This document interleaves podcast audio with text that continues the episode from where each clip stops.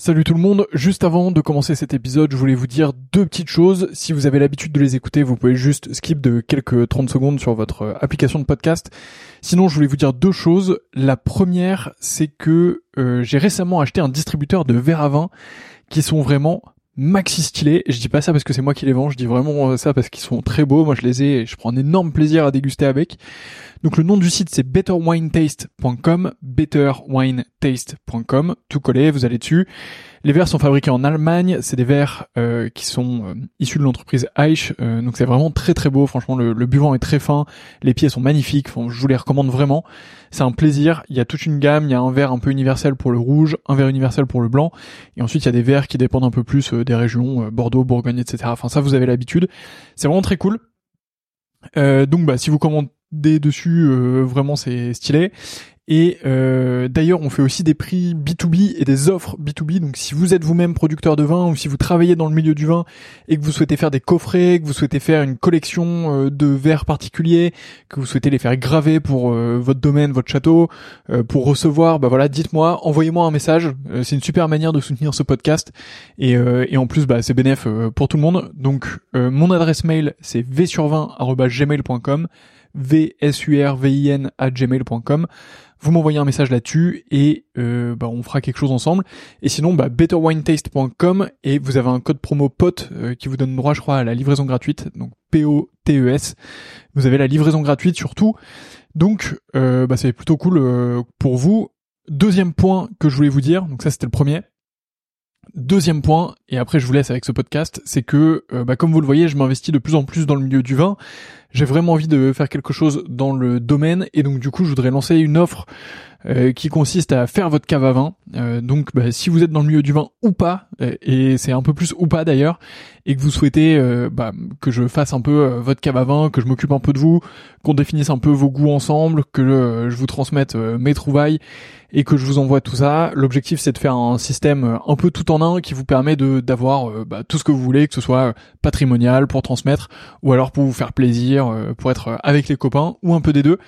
donc voilà, bah pareil, vous m'envoyez un mail v sur 20 gmail.com. Il n'y a pas encore de site web, donc bah désolé, mais mais en tout cas, bah, vous m'envoyez un mail et on pourra travailler ensemble avec grand plaisir. Donc voilà, vous savez tout. La première chose c'est betterwinetaste.com avec le code promo POTE, vous avez la livraison gratuite et vous allez voir des verres vraiment de fou furieux. Euh, et si vous êtes pro, euh, n'hésitez pas à m'envoyer un mail et on voit ça ensemble. Et euh, bah, de l'autre côté, je serais ravi de m'occuper de vos caves à vin, de vous trouver les meilleurs vins possibles pour ce que vous voulez, de vous faire une belle offre sur mesure et tout ça. Donc, bah, envoyez-moi un message et on fait ça ensemble. Voilà, je vous laisse tranquille. Bonne écoute, à bientôt. En France, on consomme 110 bouteilles de vin par seconde, mais savez-vous ce qui se cache derrière chacune d'entre elles? Je m'appelle Antoine et j'ai créé 20 sur 20 quand je me suis rendu compte que les personnes qui connaissent bien le vin en profitent beaucoup plus que celles qui n'y connaissent rien. Ça m'a frustré et j'ai décidé d'en savoir plus pour pouvoir en profiter pleinement. Aujourd'hui, je vous livre ce que je sais et je vous apprends le vin. Dans le précédent épisode du club, nous avons répondu à la question Qu'est-ce que le vin? Si vous n'avez pas écouté cet épisode, je vous invite à le faire maintenant avant de poursuivre la série. Avant d'aller plus loin, je vous invite aussi à rejoindre gratuitement le club sur www.20-sur20.fr slash pour apprendre le vin simplement et enfin en profiter. Maintenant que vous savez qu'est-ce que le vin, penchons-nous sur comment faire le vin. Je vous l'ai déjà dit dans l'épisode précédent, le vin n'est pas une boisson comme les autres. Le milieu du vin est plein de subtilités qu'il faut apprendre pour pouvoir encore mieux en profiter. Vous vous doutez donc que le vin n'est pas qu'un simple jus de raisin. Avant de vouloir faire du vin, il faut d'abord s'attacher à produire de beaux raisins. La production de raisins suit le cycle des saisons, ces dernières rythment les travaux dans le vignoble. Ainsi, je vais d'abord vous expliquer le cycle de la vigne, ensuite nous évoquerons la vinification, pour finir, nous aborderons l'élevage, l'assemblage et la mise en bouteille.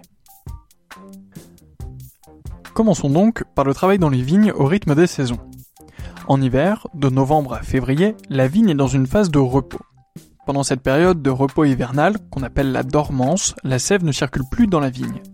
C'est alors le moment parfait de réaliser les tailles. Ainsi, chaque plant de vigne est taillé pendant cette période. Cette taille est importante car elle va permettre l'apparition des bourgeons dans de bonnes conditions. Vient ensuite le printemps. De mars à avril, la vigne se réveille progressivement et la sève reprend sa circulation dans la plante.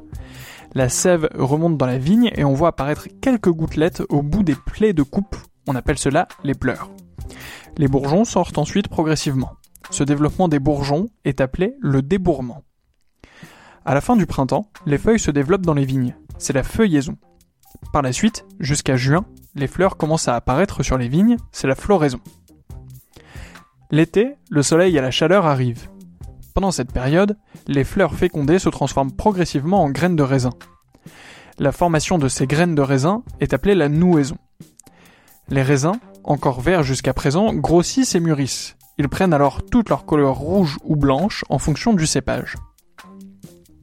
Ce moment intervient généralement en août et est appelé la véraison. Pour finir, jusqu'au vendange, la vigne est en maturation, c'est-à-dire que les raisins perdent en acidité et se gorgent de sucre sous l'effet du soleil. C'est ensuite le grand bain pour tous les domaines. La fin de l'été et le mois de septembre sonne le début des vendanges. C'est le moment de cueillir le raisin. C'est une période festive certes, mais surtout extrêmement stressante pour tous les vignerons et synonyme d'un travail acharné pour des dizaines de personnes dans tous les vignobles. Il faut faire vite, car ces raisins doivent être cueillis en quelques jours, peu importe la taille du vignoble. Maintenant que nous avons récolté les raisins, il ne nous reste plus qu'à faire du vin. Cela peut sembler simple dit comme ça, mais nous avons encore beaucoup de travail. Partons donc à la découverte de celui-ci. L'action de faire du vin à partir du raisin est appelée la vinification. Cette dernière varie en fonction du type de vin recherché. Toutefois, il existe un socle commun pour toutes les vinifications. Je vais donc commencer par évoquer la vinification du vin rouge et nous aborderons ensuite la vinification des autres types de vins. Il faut noter que les modèles peuvent bien sûr varier en fonction des régions. Commençons donc avec le vin rouge. La première étape est. Les raflages, c'est la séparation du raisin de sa tige qui s'appelle la rafle. Celle-ci pourrait donner un goût herbacé au vin que vous ne souhaitez pas sentir dans votre verre. Ensuite, c'est parti pour le foulage. Il s'agit de faire éclater les raisins et d'en faire couler le jus. Les pépins et la peau peuvent être conservés avec le jus.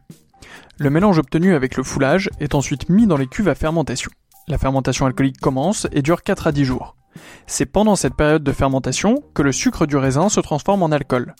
Les pigments se diffusent dans le jus pour donner la couleur au vin. C'est aussi le moment où les éléments tanniques comme la peau du raisin ou les pépins se développent et donnent les tanins au vin. Pendant cette période, le contenu de la cuve est mélangé régulièrement. Ensuite, le jus qui se trouvait dans la cuve est recueilli. C'est le soutirage.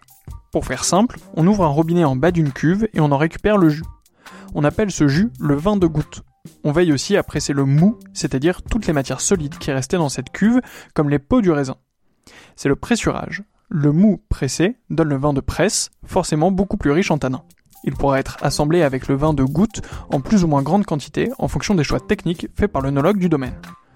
Pour finir, le vin rouge connaît une deuxième fermentation, la fermentation malolactique. Celle-ci permet de diminuer l'acidité du vin. En résumé, voici donc les différentes étapes de la, de la vinification du vin rouge. 1. Les raflages, on sépare les grains de raisin du reste. 2. Le foulage, on obtient le jus du raisin. 3. La fermentation alcoolique, le sucre se transforme en alcool. 4. Soutirage et pressurage, on récupère les jus issus de la fermentation. Et 5. La fermentation malolactique qui diminue l'acidité du vin. Il faut évoquer ensuite l'assemblage et l'élevage, mais nous y reviendrons à la fin de l'épisode. Pour le vin blanc, le procédé est le même à une exception près. Le mou est immédiatement séparé de la vendange foulée, ce n'est donc que le jus qui va fermenter sans les parties solides du raisin, c'est ce qui explique que les tanins du vin blanc soient absents. Passons au vin rosé. Je préfère vous le dire tout de suite, le vin rosé n'est pas un mélange de vin rouge et de vin blanc. Pour faire du vin rosé, on utilise des raisins de cépage rouge. Il y a ensuite deux manières de faire. La première consiste à faire une vinification en blanc et donc à séparer immédiatement le jus des éléments solides, donnant la couleur rouge au vin. Sans ces éléments, le vin sera rosé. La seconde consiste à effectuer une saignée dans la cuve après une légère macération.